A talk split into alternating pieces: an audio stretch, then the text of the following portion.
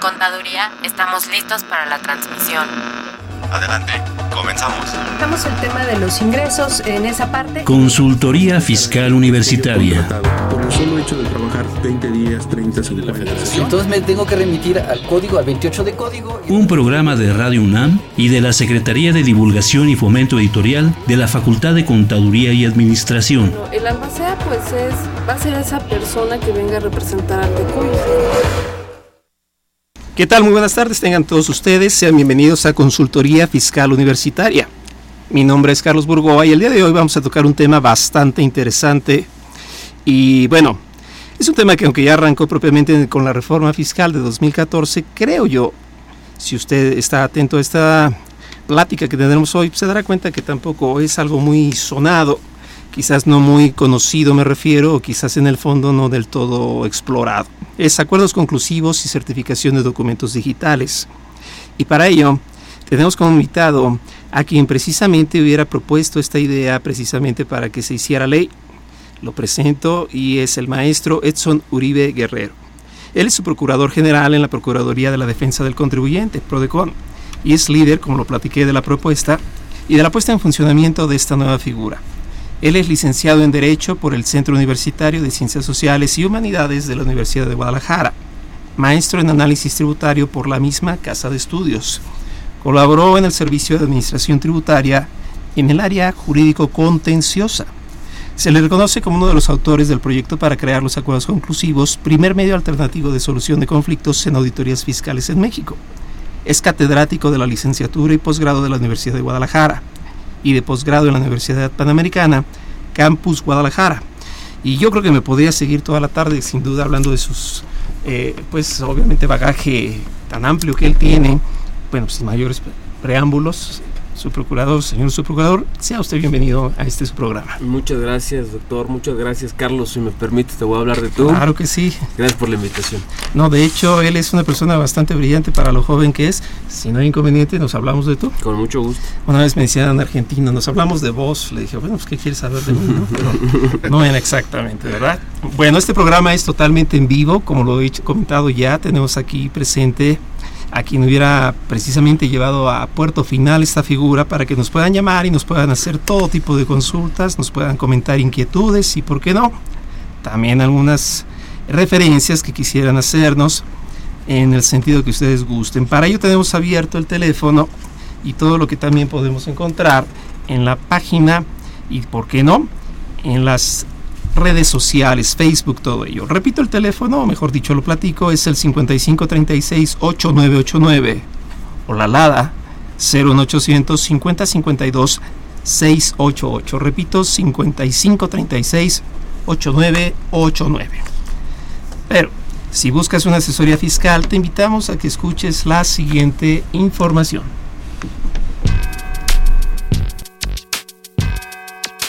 ¿Los impuestos le causan problemas? ¿Dolor de cabeza? Ay, ¿qué le puedo decir? ¿Problemas de estrés? ¿Malestar estomacal? Ay, ¿No puede dormir? ¿Cuenta ovejas hasta el infinito? Basta de sufrir. Nosotros tenemos la solución. La Facultad de Contaduría y Administración te asesorará en tus obligaciones fiscales, laborales y de seguridad social, tanto de manera personal como vía telefónica. Así es, ya no te preocupes por tu declaración anual. El Departamento de Asesoría Fiscal Gratuita, que se encuentra en la División de Estudios de Posgrado, te ayudarán en lo que necesites. oh, qué bien. ¿Y qué tengo que hacer? Solo tienes que llamar al 5550 7998. Y no solo te atienden de manera personal o telefónica, también contamos con correo electrónico. Sí, escuchaste bien. Correo electrónico. Escribe a consultoriofiscal.fca.unam.mx. Con toda la ayuda que tendrás por parte de asesoría fiscal gratuita, tus malestares se irán al...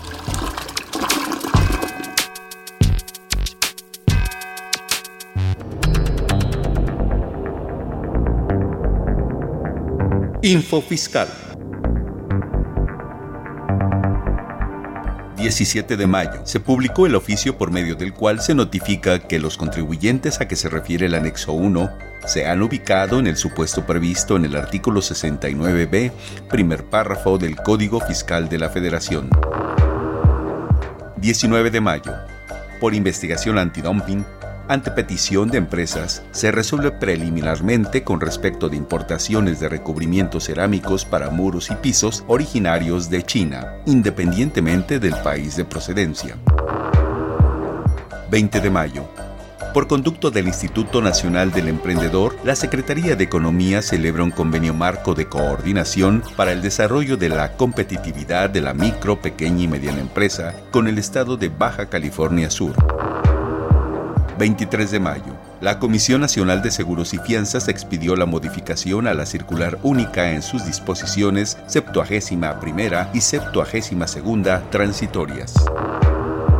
23 de mayo se da a conocer el anexo 16 de la segunda resolución de modificaciones a la resolución miscelánea fiscal para 2016, publicada el 6 de mayo del presente. Durante mayo, los que tributan bajo el régimen de incorporación fiscal RIF deberán presentar su declaración por el bimestre marzo-abril. Info Fiscal. Perfecto, pues ya estamos de regreso, ya están ustedes totalmente, totalmente informados. Y bueno, platicábamos entonces que hoy hablaremos de los acuerdos conclusivos. Y bueno, yo creo que la primera pregunta que la gente podrá realizarse es ¿qué es un acuerdo conclusivo? ¿Para qué sirve? ¿Cómo opera? Un poco de tantas incógnitas, pero me gustaría comenzar breve. ¿Qué es un acuerdo conclusivo? Maestro. Con, con mucho gusto. El acuerdo conclusivo se le reconoce como el primer medio alternativo de delitos en materia fiscal en México. Eh, la Procuraduría empezó eh, su actuar en septiembre de 2011 y empezamos a identificar bueno, los problemas que tenían los contribuyentes. La mayoría de estos problemas surgen cuando el contribuyente es más vulnerable, que es durante una auditoría. Ahí es cuando la autoridad pues, revisa a profundidad toda su contabilidad y por ende es un escenario natural para que exista controversia. Eh, si bien estábamos funcionando de una manera adecuada a través del procedimiento de queja, durante las auditorías las autoridades nos pedían, oye, primero espérate a que termine el procedimiento de queja y eh, de auditoría, perdón, y a partir de ahí ya vemos si hay una violación o no, lo cual era poco útil al contribuyente. Y es así, lo tengo que decir porque así es. Eh, después de una reunión entre titulares de la licenciada Diana Bernal y Aristóteles Núñez de Prodecon y SAT respectivamente, se idea la forma de crear un medio alternativo para que no todas las controversias que se den en las auditorías tengan que terminar en tribunales. Entonces, a invitación de la licenciada Diana Bernal, que ella ya traía en mente esta figura desde hace mm, algunos años cuando presentó la iniciativa de la Ley Federal de los Derechos del Contribuyente, bueno, me invitó a participar en este equipo de trabajo, un trabajo institucional que propone la Procuraduría de la Defensa del Contribuyente y que como ya bien lo he referido, bueno, pues se aprueba y entra en vigor en 2014. Entonces, en pocas palabras, el acuerdo conclusivo es un medio para que el contribuyente que no esté de acuerdo con la visión que tiene la autoridad de sus elementos de contabilidad pueda acudir ante un intermediario independiente como es Prodecon y a través de una interacción directa con la autoridad que lo está auditando, bueno, pues convenir en la interpretación de las normas que se están aplicando en la auditoría o bien en la valoración de las pruebas que tienen relación en esa misma auditoría. Eso es cuando no está de acuerdo. Oye, ¿y qué pasa cuando el contribuyente está de acuerdo y dice, he pecado en materia fiscal, la autoridad, sí es cierto, tienes razón, no paga mi retención, eh, este préstamo no es préstamo, si es ingreso?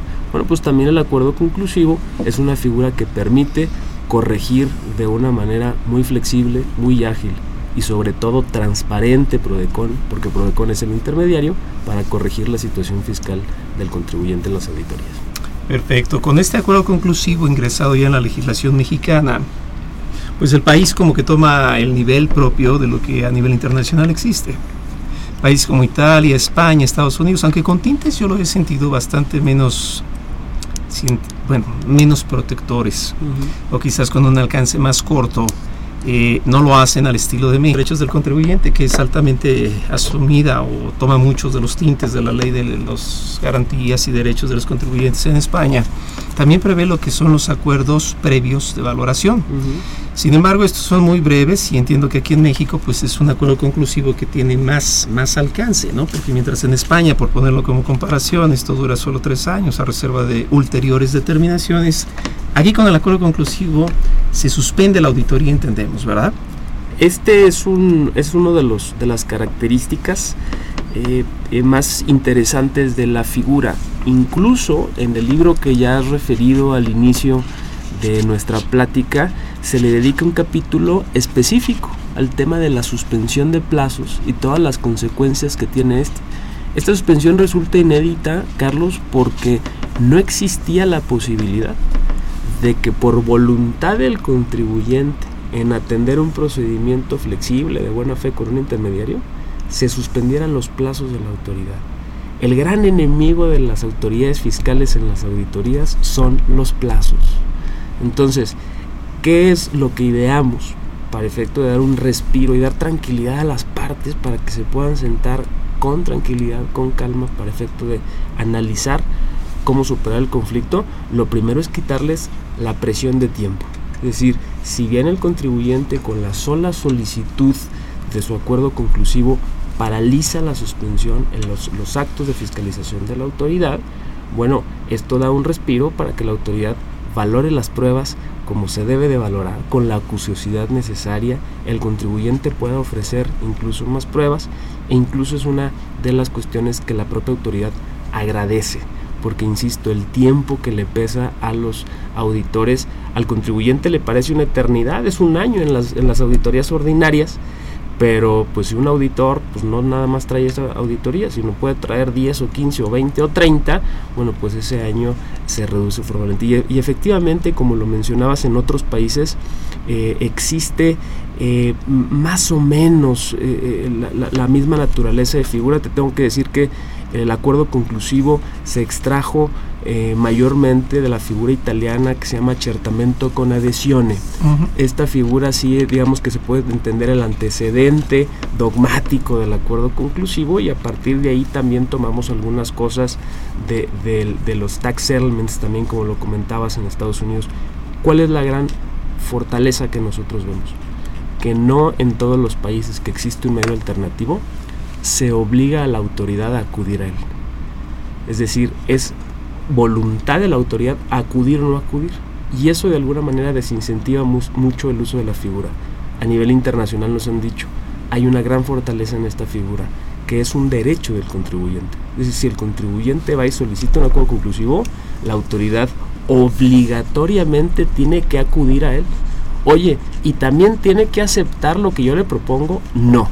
La única obligatoriedad es asistir al procedimiento y ya en el interior de la mediación, como cualquier medio alternativo, la autoridad puede o no puede, según sus intereses, aceptar la propuesta del contribuyente.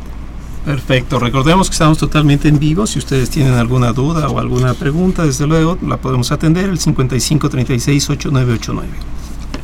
Y dijiste una palabra muy especial. Esta figura es inédita, pero hablando precisamente de edición, pues aquí les platico a todos los que nos escuchan que el maestro me ha hecho un regalo bastante atesorado, que yo siempre digo los libros son la máxima en toda esta vida, y él ha publicado recientemente, desde luego a través de Thomson Reuters o Fiscal, Acuerdos Conclusivos se llama el libro, Teoría y Práctica del primer medio alternativo de solución de conflictos en auditorías fiscales.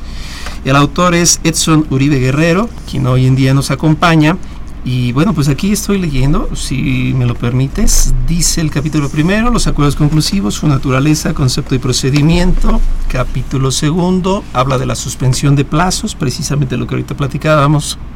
Capítulo tercero, conclusión del procedimiento, efectos del acuerdo conclusivo.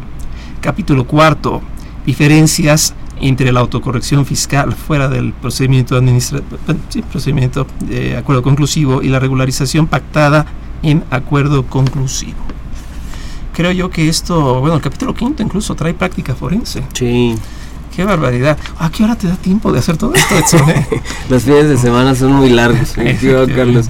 Eh, Mira, ahorita que comentas el, el capitulado del libro, eh, te quiero comentar que la intención de, de llevar a cabo esta obra es transparentar la gestión que está haciendo Prodecon con el manejo de esta figura en su carácter intermediario. Es decir, eh, identifiqué que necesitábamos que la gente supiera qué son los acuerdos conclusivos, cuáles están siendo sus alcances y cuáles son esos puntos claves que se tiene que conocer para acudir a este. Pero no nada más que se conociera a un nivel dogmático, Carlos, porque muchas veces los que nos gusta la materia fiscal, pues somos, me decía un alumno por ahí hace algunos años, dice, los, los fiscalistas son muchas veces esotéricos, porque ellos mismos se entienden, empiezan a hablar de las cosas, pero no aterrizan a un lenguaje en el que todos los podamos conocer. ¿Qué es lo que se trata en este libro? Que el lenguaje sea lo suficientemente claro, y lo comentábamos fuera del aire y antes de empezar el programa, que este libro lo puede leer desde el señor que está atendiendo directamente su negocio, sin importar el tamaño, hasta el asesor pues, más especializado en materia fiscal. Y dar un equilibrio, tanto la teoría del acuerdo conclusivo como la práctica, porque vuelvo, y esto me gusta mucho decirlo, vuelvo al ejemplo de este alumno que me decía, bueno maestro, pues ya nos dio toda la teoría, pero queremos ver sangre, queremos cómo, cómo se come esto, carnita. queremos la carnita, la Así práctica. Es. por eso que en el último capítulo se exponen eh, pues una serie de casos en los cuales se plantea el conflicto, cómo las partes transigieron en sus posiciones, es decir, se dieron en parte de las pretensiones para poder llegar a un acuerdo y a partir de ahí se firma el documento, que seguramente lo platicaremos más adelante, pero una de las grandes fortalezas también es la figura que una vez que se firma el acuerdo conclusivo, es la única figura jurídica que es inimpugnable incluso para la autoridad vía el juicio de lesividad. Excelente. Bueno, yo creo que con este capitulado, queriendo y no lo hemos estado tocando en ese orden, a desarrollar este gusto, programa. En el capítulo primero, entonces, pues se habla de los acuerdos y su naturaleza, que es la primera pregunta precisamente de la que hablamos. Dijiste un punto bastante importante ahorita colación de la naturaleza, que la adopción, no me refiero por cuanto a que se concrete, sino por, perdón la, la palabra que usé, eh, la atención que la autoridad le debe dar a un acuerdo conclusivo es obligatoria lo cual quiere decir que es un derecho derivado de pues lo que podría ser el derecho de petición. Me gusta esta figura, lo trataré de explicar sin ser esotérico para los que nos oyen. Muchas veces en la práctica la gente, contribuyentes creen que derechos, y oye, más cuando se habla de derechos humanos, lo toman como sinónimo de que hago lo que quiero. Exacto. Hay derechos derivados de obligaciones y derechos derivados de otros derechos. Por ejemplo, me explico, la compensación o la condonación es un derecho derivado de obligación. En esa lógica no puede crecer más que la obligación misma, pero un derecho derivado de otros derechos pues son perennes por siempre. De ahí que, por ejemplo, la condonación que se hace cada sexenio por lo que es el perdón fiscal, pues es solo de un año. No es un derecho que viva todo el tiempo. ¿Por qué entonces es forzoso que la autoridad lo tome? Es parte de un derecho de petición, a diferencia de la legislación española, que es un derecho montado en una obligación. Este es parte de un derecho derivado de otro derecho. Esa fuerza el contribuyente parece que no lo tiene muy claro, ¿verdad? Porque se siente, y también otro tema que tú platicaste, los tiempos. Se siente abrumado. Tiene que presentar pruebas en 15 días o tiene que traer la contabilidad y luego le dieron 20 para desvirtuar y andan corriendo con todos los amigos. Oye, tú tienes un contrato de préstamo porque necesito entregarlo. Es la oportunidad exacta entonces para no andar haciendo eso. Exacto. Para acercarse a quien le pueda ayudar y quien a su vez eh, trata de conciliar a las partes y entiendo que conforme a la normatividad que rige el acuerdo conclusivo, que lo leí también aquí en el libro en las primeras páginas, son poquitos artículos de la ley, poquitos dos del reglamento y en los lineamientos pues quizás unos cuantos más. Porque es flexible. Entiendo que es un procedimiento que no lleva tanta formalidad, no tan riguroso como un juicio, que es a lo que estamos acostumbrados. Eh, la escasa normatividad que, tiene la figura ha sido una de sus principales fuerzas también. Eh, tú lo sabes muy bien, Carlos, cuando queremos sobreproteger algo, sobre regularlo, acabamos eh, terminando desprotegiéndolo. Me explico. Si yo quiero que una figura sea este, perfectamente bien descrita, delimitada, sus alcances, su procedimiento, terminamos por acotarla muchísimo. Y eso es algo que, en, al menos cuando hicimos la propuesta de esta figura, tratamos de cuidar. Es decir, solamente está regulada en seis artículos del Código Fiscal, del 69C al 69H, y es en estos seis artículos donde se explica grosso modo qué son los acuerdos conclusivos, cuál es su oportunidad y por ende cómo funciona. Únicamente dos del reglamento, como lo comentabas, y en los lineamientos que nosotros expedimos, ahí somos un poco más detallistas en cuanto a cuáles son los requisitos que, eh, eh, que se tiene que presentar, cuáles son algunos plazos, pero como bien lo comentas, esta figura tiene un carácter eminentemente flexible. ¿Y por qué es flexible?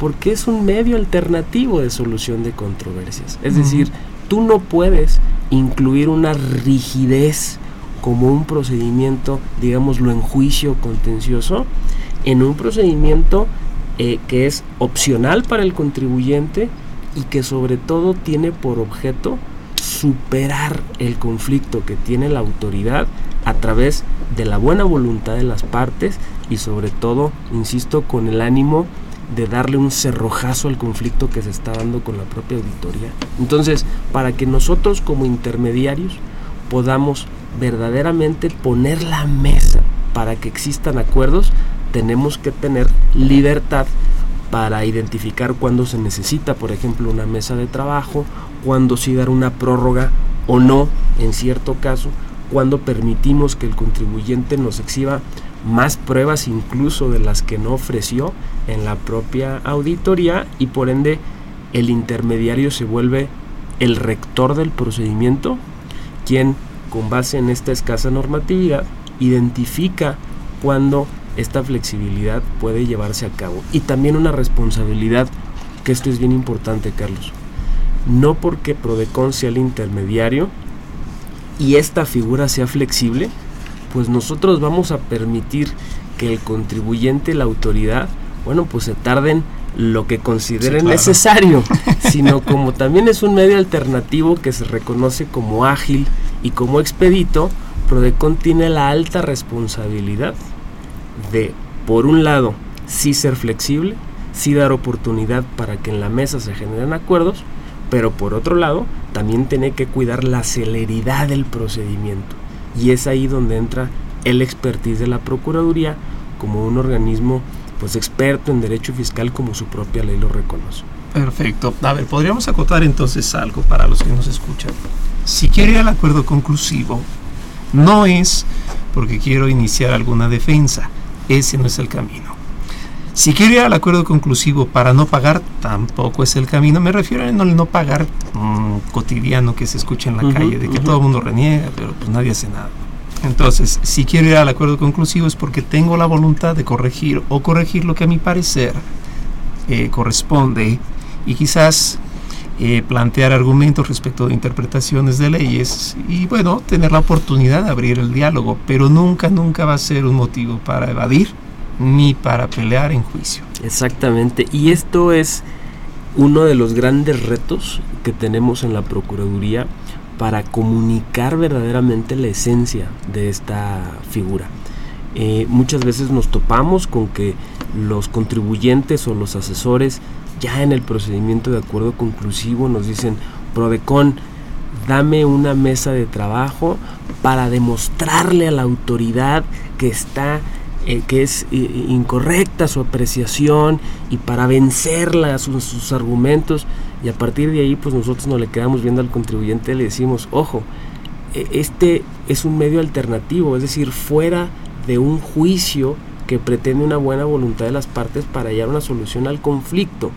Aquí incluso hasta en la forma en que se habla en las mesas de trabajo el lenguaje que se utiliza es importante para lograr convencer. Dicho en pocas palabras, en este medio lo que importa es persuadir, es convencer y no es vencer a la contraparte. Aquí no hay contraparte. Aquí está el contribuyente y la autoridad con el ánimo de no llegar a un juicio, de transigir en sus posturas y por ende de, insisto, superar el propio conflicto. Y hay algo muy interesante, Carlos, que tú comentaste. En este medio alternativo, no este medio alternativo no está diseñado para ser un medio preparatorio a una futura contienda. Es decir, aquí viene el contribuyente que no está de acuerdo y que quiere discutir el fondo de lo que está diciendo la autoridad. Te voy a decir algo que no lo debería decir, pero creo que estamos en confianza. Eh, creo que la defensa fiscal durante muchos años se ha eh, malentendido identificando exclusivamente aspectos de procedimiento o de forma cuando la autoridad lleva a cabo sus acciones para basarnos en esos pequeños o grandes defectos de procedimiento de forma y por ende ganar el propio juicio. Y muchas veces el contribuyente dice, oiga, nos fuimos a juicio para ver si mi insumo era estrictamente o no indispensable. Y usted ganó el juicio. Me imagino que mi insumo es indispensable. Le dicen, ¿qué cree? Es que eso no se discutió en el juicio, pero por otra formalidad ganamos. ¿Qué es lo que ofrece el acuerdo conclusivo? Que en este medio alternativo, en esta mediación, no nos eh, hacemos cargo de ningún argumento formal o de procedimiento. Todas las cuestiones son de fondo. ¿Y a qué me refiero que es fondo? Que las discusiones se centran sobre el sujeto, sobre el objeto, la tasa, la tasa, la base o la tarifa exclusivamente respecto a eso. Es decir, si fue deducible, si es acumulable, nada de que si llegó 10 minutos después del citatorio, cosas que eran un poquito difíciles. Vamos a ir a una pausa rápidamente. Recuerden, estamos totalmente en vivo, es el 55 36 8989 y regresamos.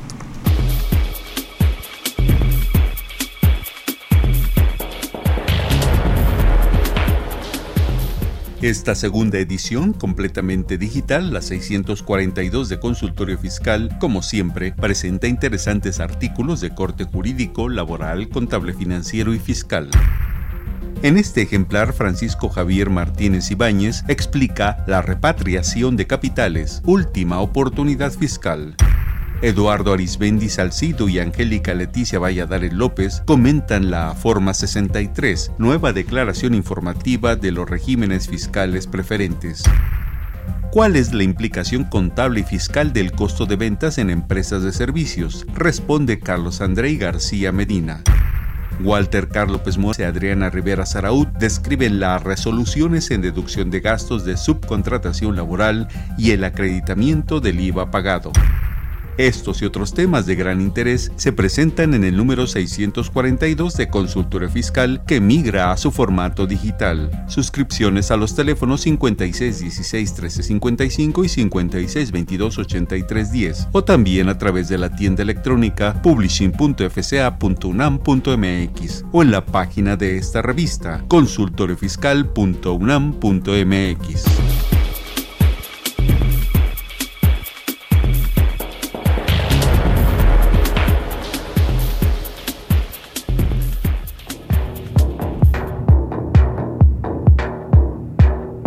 en Balance con Marta Valle.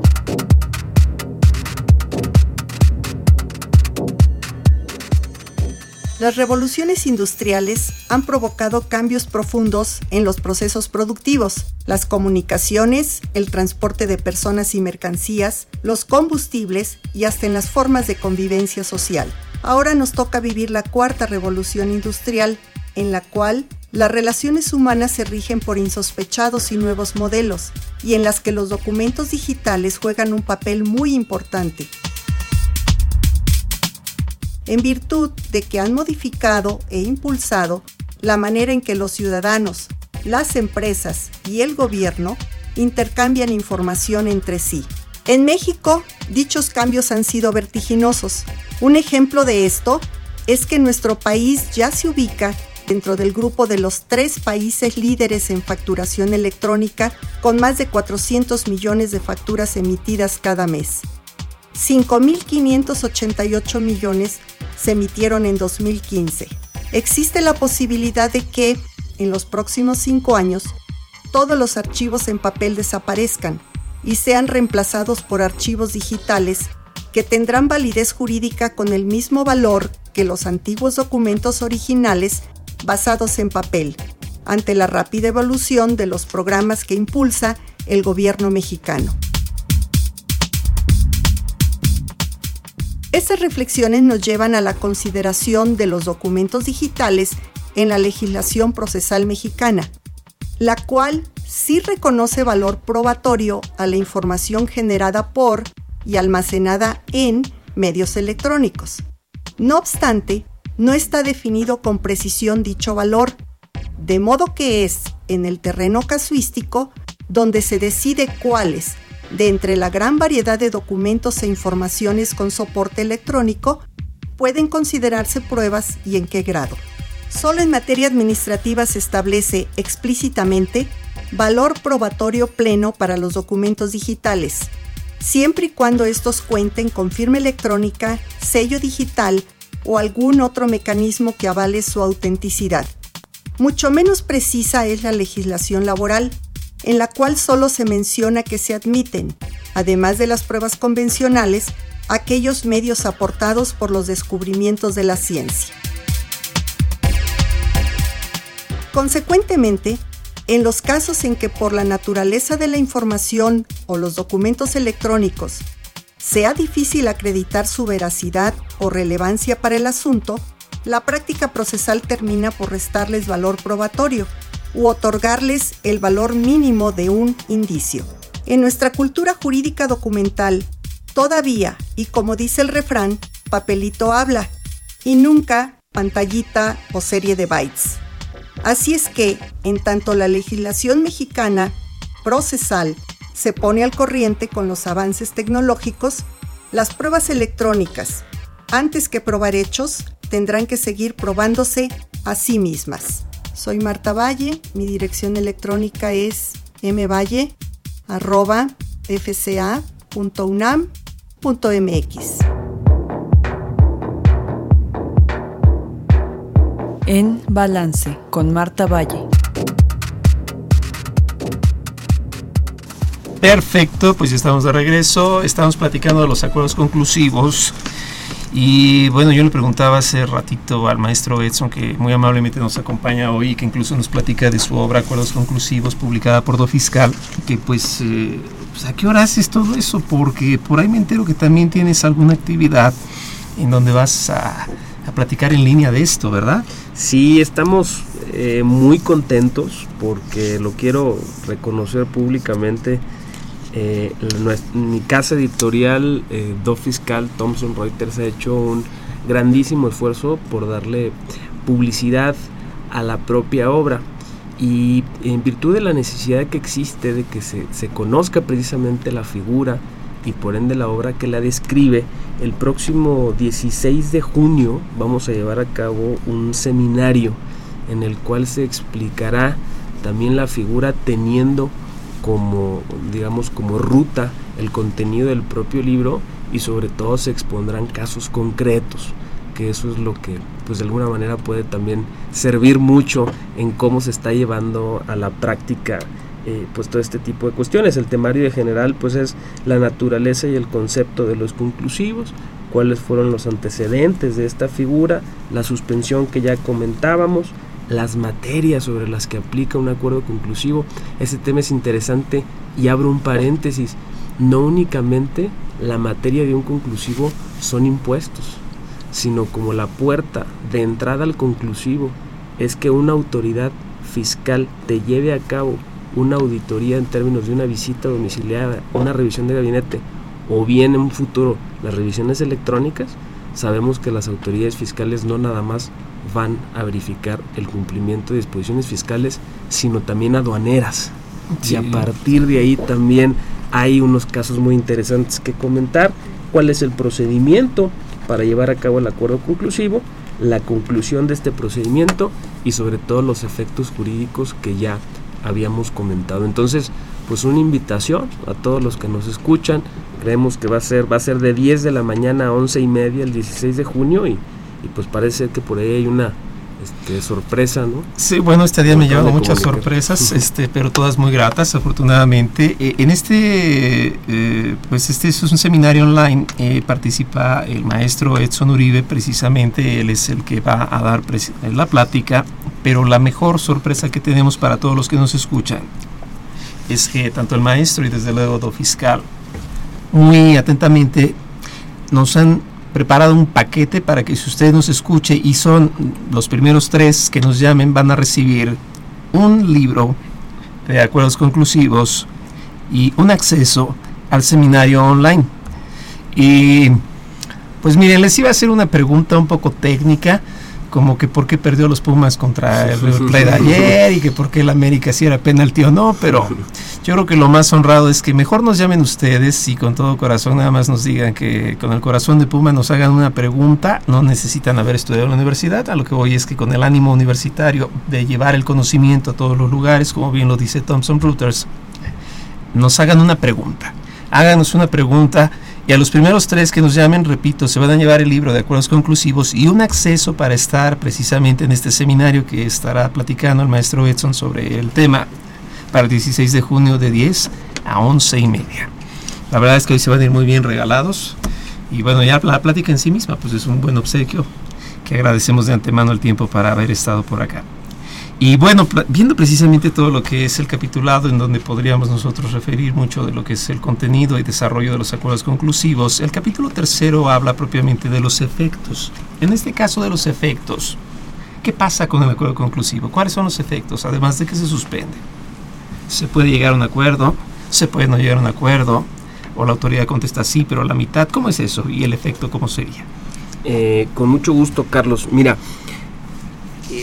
debemos de decir en, principio que el contribuyente, de acuerdo a este principio de flexibilidad que ya comentábamos, puede elegir las partidas o las observaciones que la autoridad le está formulando, cuál de ellas puede llevarse al acuerdo conclusivo. Es decir, si la auditoría va para revisar impuesto al valor agregado e, ISR, e él puede válidamente decir, yo ya nada más quiero someter al acuerdo conclusivo lo correspondiente al impuesto sobre la renta e IVA lo dejo a un lado. Entonces, a partir de esa materia es donde se va a llevar a cabo la mediación de la Procuraduría. ¿Qué pasa si existe un eh, acuerdo que celebre precisamente la firma del acuerdo conclusivo? Bueno, el efecto es que todo lo que se acuerde en materia de ese impuesto a la renta que se llevó a la mesa de acuerdo conclusivo, bueno, pues todos esos hechos que se pactaron tienen o se elevan a nivel de cosa juzgada, es decir, no existe un medio jurídico a través del cual revertir los efectos de lo que se pactó propiamente en el acuerdo conclusivo, lo cual genera certeza jurídica al contribuyente respecto de esos hechos.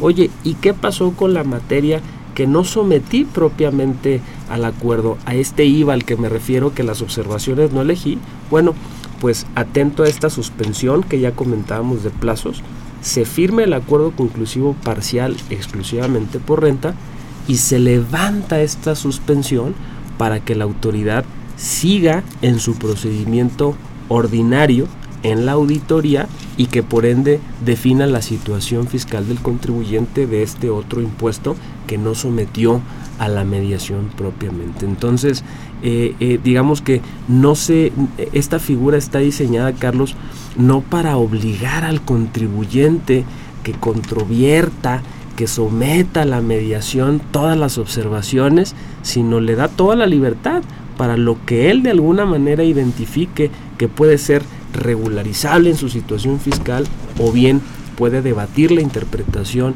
de ciertas normas o la valoración de ciertas pruebas, pues a partir de ahí pues pueda lograr un acuerdo con, la autoridad. Y este eh, aspecto no es menor.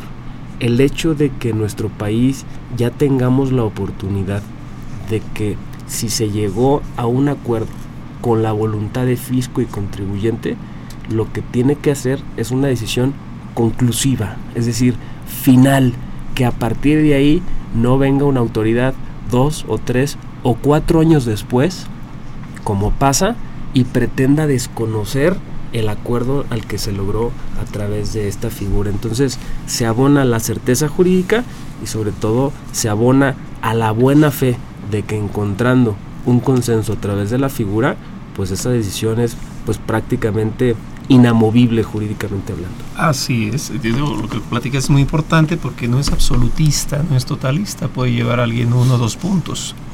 Quizás llevo el impuesto propio y las retenciones no. De alguna manera no me, no me debo sentir atado o de alguna manera obligado a que todo lo tengo que ver. No, no, no, pues ni en un medio de defensa que siquiera, ¿no? Pero aquí con más flexibilidad, como bien lo platicas. En cuanto a las multas, que creo también es un elemento importante de beneficio, aquí cómo funciona. Mira, este, este tema es muy interesante porque cuando se diseñó la figura se, se quiso poner un incentivo para que tanto eh, los contribuyentes como, pues digamos, se puede decir que también las propias autoridades pudieran eh, pactar en esta mediación. ¿Qué es lo que se le da al contribuyente? El propio legislador lo dispone así en el Código Fiscal de la Federación y nos dice, si tu contribuyente por primera vez firmas el acuerdo conclusivo, por ministerio de ley no se te van a cobrar las multas y se te condonarán al 100% eh, eh, lo que te correspondería pagar en dado caso de que efectivamente existiera eh, un adeudo. Y esto sí se puede identificar como una ventaja económica, Carlos, porque como tú sabes, pues las multas de fondo pues es más del 50% de la contribución omitida. Es decir, cuando la autoridad determina un adeudo fiscal, después de haber desahogado una auditoría, pues sí la multa eh, eh, pues conforma gran parte o más del 50% de la deuda, digamos, total del contribuyente. Este es un incentivo económico que se da a los contribuyentes para que acudan a la figura, pero creo que si bien es, es un aspecto positivo, no es propiamente la fortaleza del acuerdo. Es decir, es, es, es una eh, eh, ventaja económica que se pueden identificar. Y hay un tema muy interesante en este tema de la condonación de las multas. Si bien es cierto el código, Carlos, establece que la autoridad condonará las multas al contribuyente, nosotros en la Procuraduría somos de la idea de que la palabra condonación no es la mejor que define a este perdón de las multas. ¿Por qué? Porque para que se perdone algo, debe de existir ese algo. y como los acuerdos conclusivos se centran exclusivamente durante el transcurso de la auditoría y hasta antes de que se determine el crédito, lo que debería de entenderse con esta locución de condonación es que la autoridad renuncia a la imposición de estas multas porque, insisto, pues tú no puedes condonar no puedes perdonar una ofensa que no existe, digamos. se debe, ¿no? Exactamente. Muy buena observación, efectivamente. Es como si fuera, como si fuera, para que los que nos oyen no casen las ideas, como si fuera una, un cumplimiento espontáneo, ¿no? Precisamente. ¿Por qué como si fuera? Porque, bueno, las multas ahí dice que se dé cuenta la autoridad, pero para no entrar en un debate grande, más bien la autoridad no va a multar. Ese sería el punto en el primer acuerdo Exactamente. Se pueden promover eh, varios acuerdos conclusivos con varias auditorías o al revés. O de varias auditorías se puede promover un solo acuerdo conclusivo. Hemos tenido experiencias muy interesantes, Carlos, porque por ejemplo, si la misma autoridad te está revisando 2012, 2013, por ejemplo, por los mismos impuestos e incluso por impuestos diversos, el contribuyente válidamente puede venirse a un acuerdo conclusivo por auditoría. Y aquí nosotros en nuestro carácter de intermediario, advirtiendo que es la misma autoridad y es el mismo contribuyente con dos auditorías, proponemos que se acumulen los procedimientos de acuerdo conclusivo para que en un solo instrumento se concluyan ambas auditorías. ¿Qué pasa? que si las partes aceptan la acumulación, nosotros como intermediarios la proveemos y ambas auditorías pueden concluir con el acuerdo en un solo documento. Incluso hemos tenido que dos auditorías, por ejemplo, en el caso del SAT, si hay alguna administración X que está llevando cierta auditoría y hay una diversa administración que también están auditando al contribuyente en ejercicios diversos, también hemos firmado acuerdos en los cuales comparecen ambas eh, eh, autoridades, el contribuyente y Prodecon, de alguna manera para hallar una cuestión práctica y sobre todo concluir la auditoría lo antes posible de manera anticipada. Perfecto. Esto, bueno, si después de esto no se dice que es flexible, yo no sé qué podría pasar. Hay una pregunta que en lo personal a mí me causó pues mucha curiosidad, incluso la gente de SAT eh, me la exponía, a quienes también enviamos un saludo si es que nos escucha, y dicen, partamos de un asunto en donde se me audita hipotéticamente el contribuyente acude a un recurso de revocación, un juicio de nulidad, es en pocas palabras un medio de defensa en donde se da una resolución para efectos. Entonces dice, llega para efectos en la lógica de que hay que reponerle el procedimiento de auditoría. Se repone el procedimiento de auditoría. Pongamos por qué. Pues porque no se valoraron pruebas y ya. El chiste es que otra vez va el acta parcial y el, el acta final y se llega a la liquidación. Y en ese retorno donde por segunda ocasión se repuso el procedimiento, se desea acudir al acuerdo conclusivo. Y decían, ¿es eso posible? Esa es una pregunta muy interesante y ya tenemos eh, cuestiones prácticas que se han resuelto. Excelente, excelente. Eh, el acuerdo conclusivo procede cuando hay en curso una visita domiciliaria, una revisión de gabinete. Y una, eh, eh, digamos, cuestión paralela a, esta, a, este requisito de procedencia es precisamente la suspensión del plazo, que ya habíamos comentado. En forma específica, el código establece que con el acuerdo conclusivo se suspenden los plazos del 46A, es decir, del procedimiento de fiscalización, y del 50 del código, es decir, de este eh, término de seis meses para que la autoridad liquide. ¿Cuál es el gran reto o problema, si se le quiere ver? Que en una revocación para efectos o en una nulidad para efectos, ya no te rige los términos ni del 46A ni del 50, sino del 133, creo, en recurso y el 50 y tantos de la Ley Federal de Procedimiento Contencioso Administrativo. Y ya los plazos son de cuatro meses para reponer y liquidar. Entonces aquí viene la primera gran pregunta. Oye, si me declaran la nulidad o la revocación para efectos, ¿procede el acuerdo conclusivo? La respuesta concreta es sí, porque se abren, reabren las facultades de comprobación. Pero aquí viene la pregunta del millón. Oye, y me suspende la interposición del acuerdo conclusivo los cuatro meses en forma especial que tiene la autoridad para reponer el procedimiento y liquidar, ahí la respuesta es no. ¿Qué pasa en la práctica? Oye, ya me revocaste para efectos. Prodecon, ¿puede interponer el conclusivo? La respuesta es sí, vente de inmediato. Celebramos una mesa de trabajo para que la auditoría el, el, el, el, funcionario que está llevando a cabo la auditoría y que tiene que cumplir en cuatro meses, analice el asunto y ver si su complejidad permite terminarlo antes de los cuatro meses. Si el auditor y el contribuyente logran hallar un consenso en esta auditoría, digamos, revocada para efectos, hemos tenido casos exitosos que se logra el acuerdo conclusivo antes de los cuatro meses de que se tengan que cumplimentar.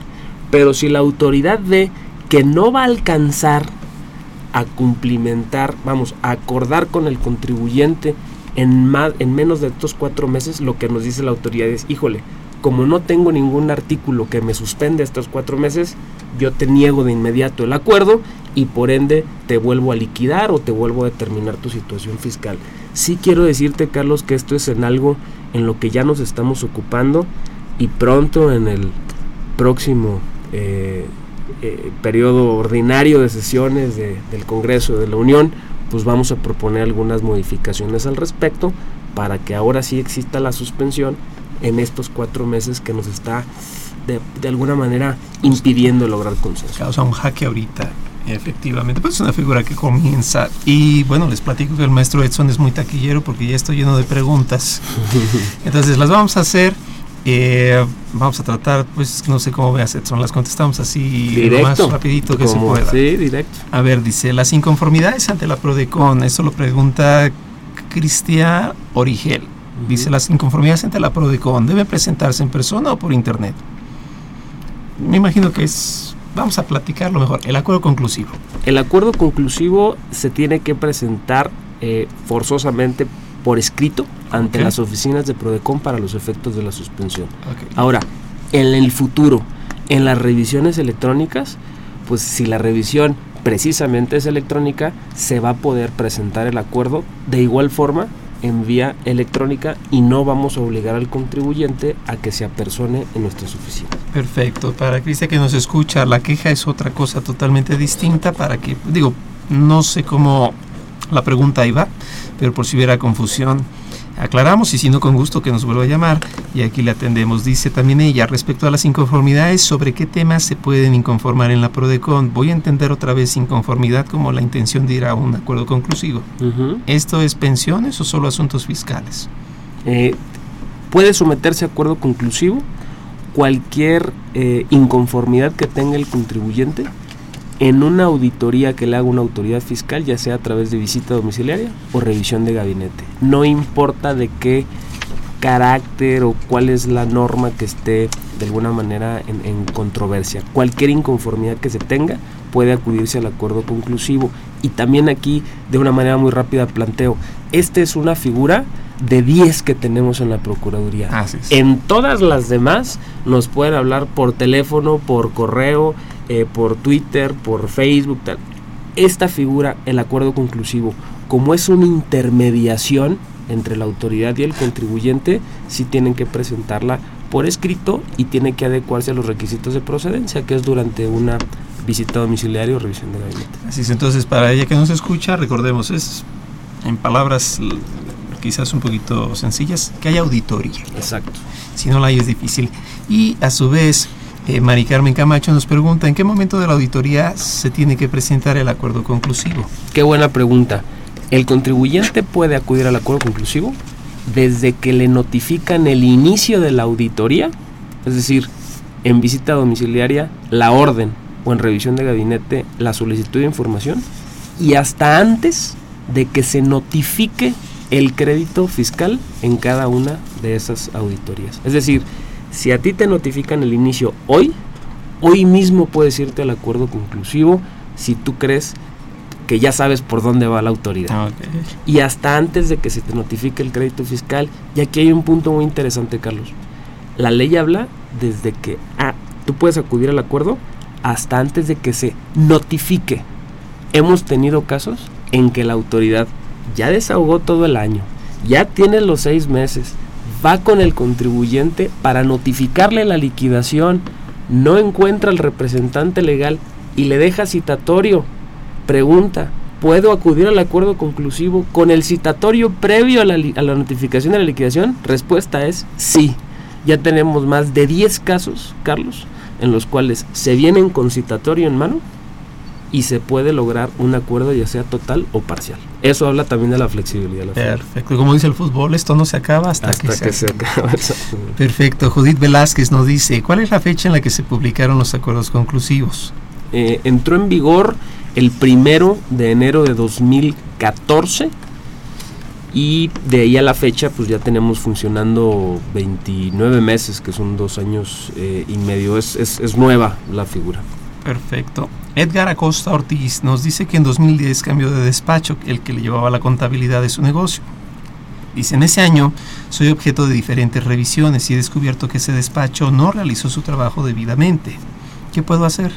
si tiene una auditoría abierta según entiendo puede acudir al acuerdo conclusivo ahora me salgo del acuerdo conclusivo y me dirijo a la procuraduría en sus otras facultades si esta persona quiere hacernos cualquier consulta de cualquier naturaleza en tratándose de impuestos federales y de obligaciones fiscales federales, puede acudir con nosotros, presentarse y nosotros somos como un doctor, Carlos.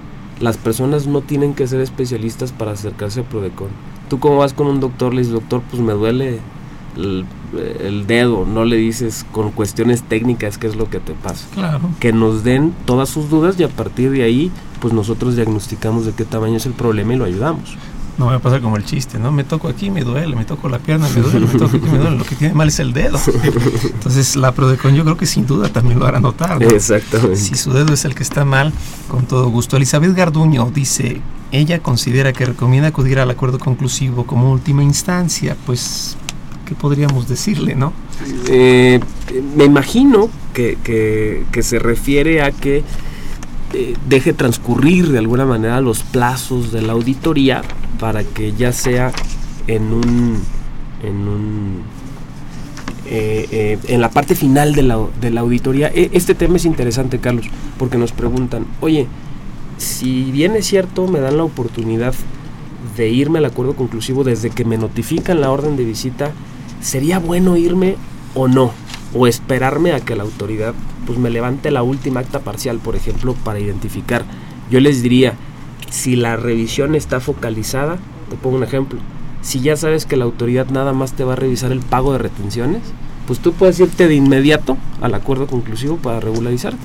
Y no tienes que esperar un año, es dependiendo del problema eh, eh, que tenga el propio contribuyente. Perfecto.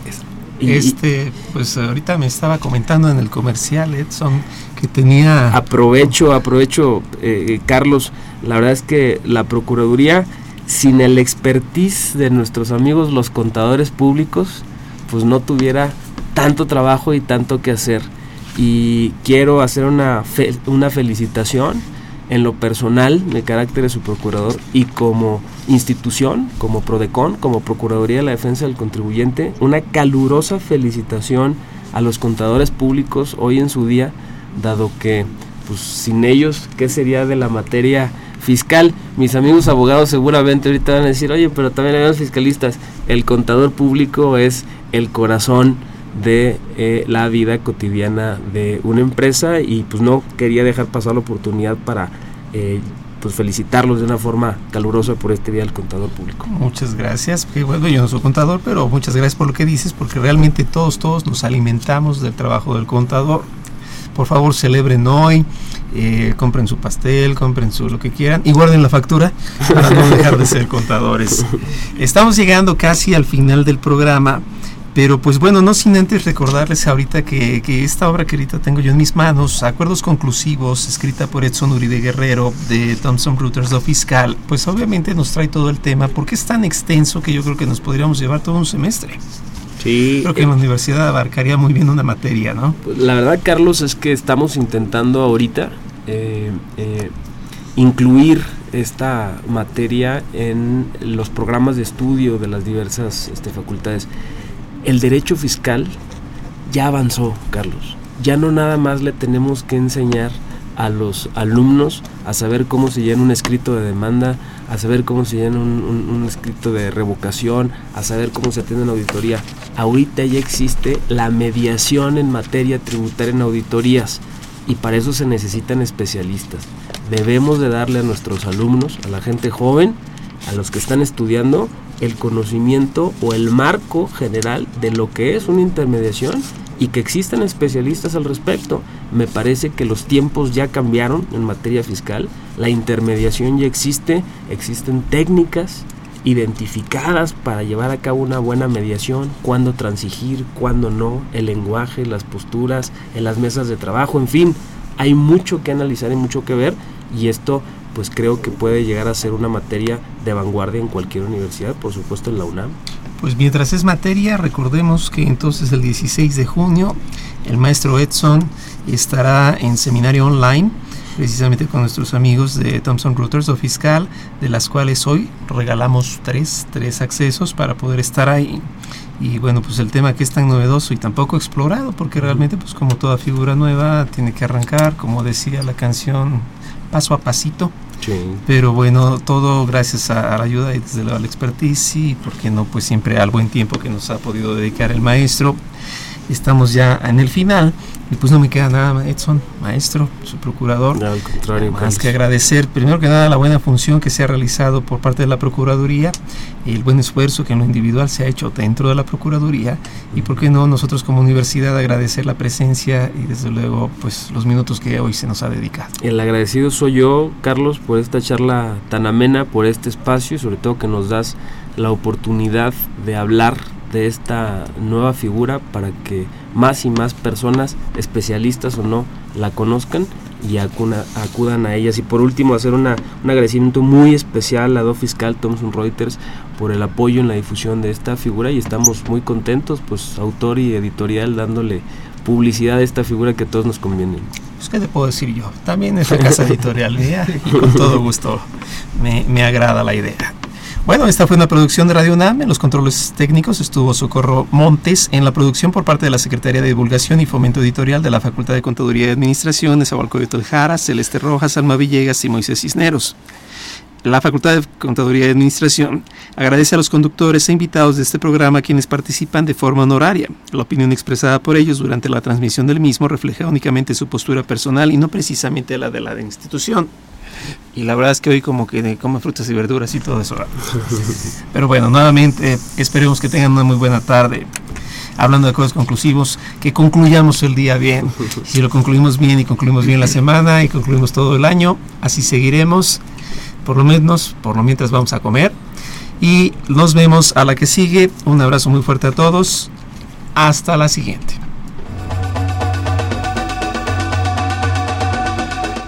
Consultoría Fiscal Universitaria.